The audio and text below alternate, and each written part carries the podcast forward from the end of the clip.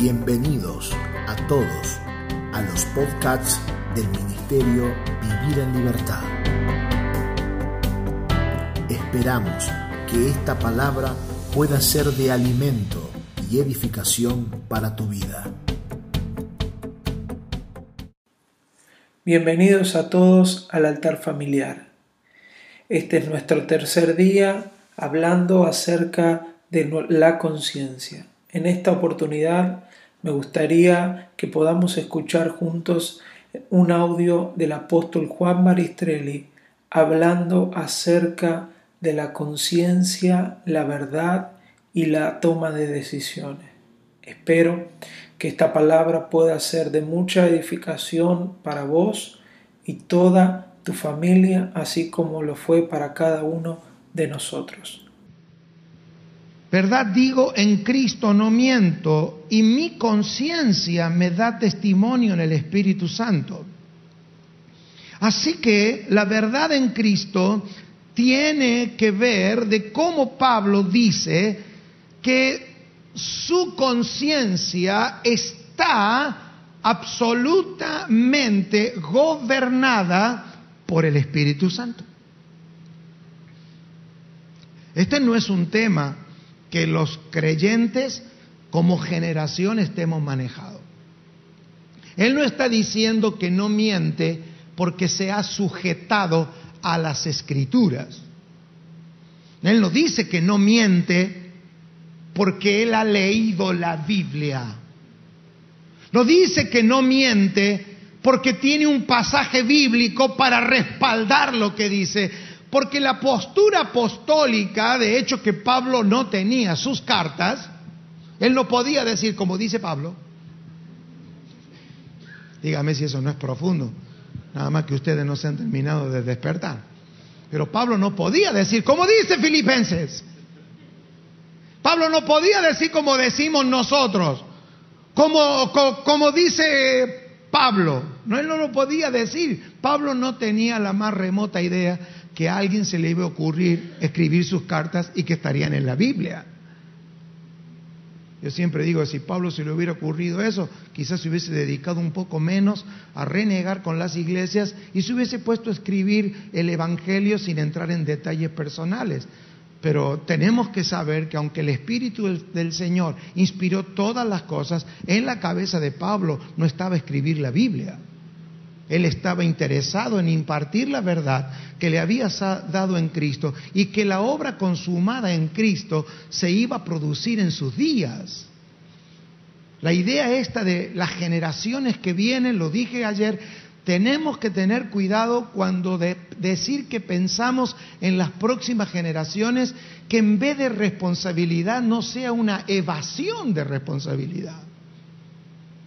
Los apóstoles no estaban pensando en que iban, iban a pasar dos mil años hasta que alguien predicara en algún lugar. Ellos no escribieron con ese sentido. Ellos escribían para ver la verdad realizada y manifestada en sus días.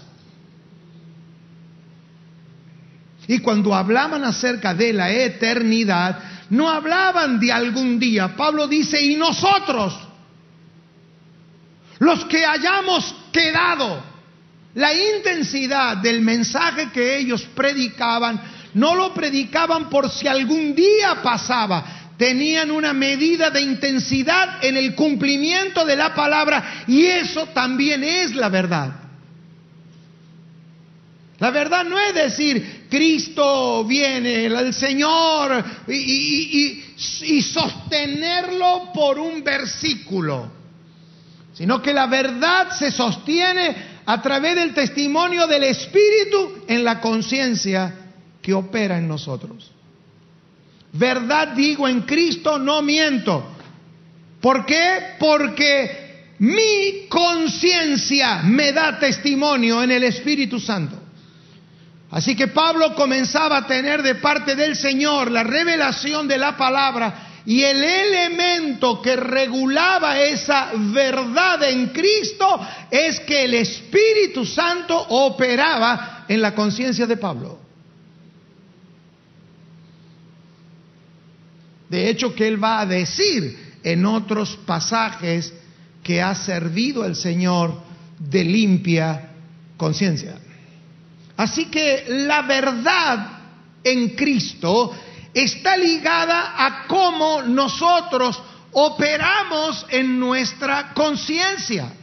La verdad no descansa en la institución que usted está, la verdad no descansa en la trayectoria que usted tiene, ni si es hijo de pastor o si usted habla en lengua. La verdad en Cristo se confirma en nosotros por la actividad del Espíritu Santo a la conciencia del hombre. Porque lo que nos hace libre es la verdad en Cristo predicada por hombres y mujeres que operan de limpia conciencia y esa limpia conciencia no la regulo yo, sino que la regula el Espíritu Santo. Y esa verdad que dice en Cristo, para que no se convierta una mentira, porque podemos empezar por el Espíritu y terminar en la carne, hay que remitirse a la conciencia. Y para remitirnos a la conciencia tenemos que saber que hay un diseño de Dios para el hombre, que cuando Dios creó al hombre, lo creó en un estado de inocencia. Esto significa que ese estado de inocencia Dios tenía un acceso directo a la conciencia del hombre. Es decir, el discernimiento que tenía el hombre dependía de Dios. Esa era la forma en la que Dios diseñó al hombre. Dios cuando creó al hombre lo creó y sin demasiado tiempo invertido pone en el hombre conciencia. Pero es una conciencia del bien y del mal no comandada por el hombre. Si nosotros queremos que la verdad en Cristo nos sea aumentada e incrementada, tendremos que como generación no escuchar un mensaje, tendremos que tener una iluminación que usted tiene en su diseño, algo que la religión no se encargó de hablar y que aún en esta era donde hay muchos apóstoles nos hablen de la conciencia, que es un órgano espiritual puesto en nosotros que tiene un volante y que usted tiene prohibido conducir.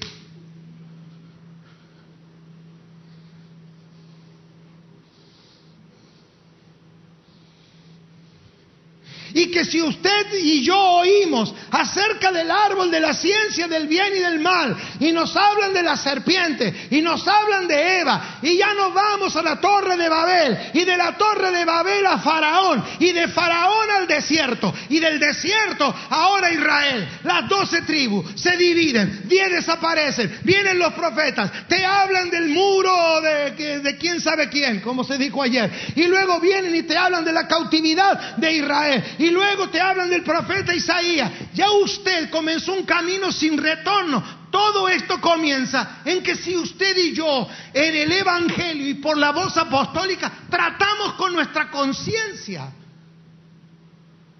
que es el punto donde inicia nuestra salvación.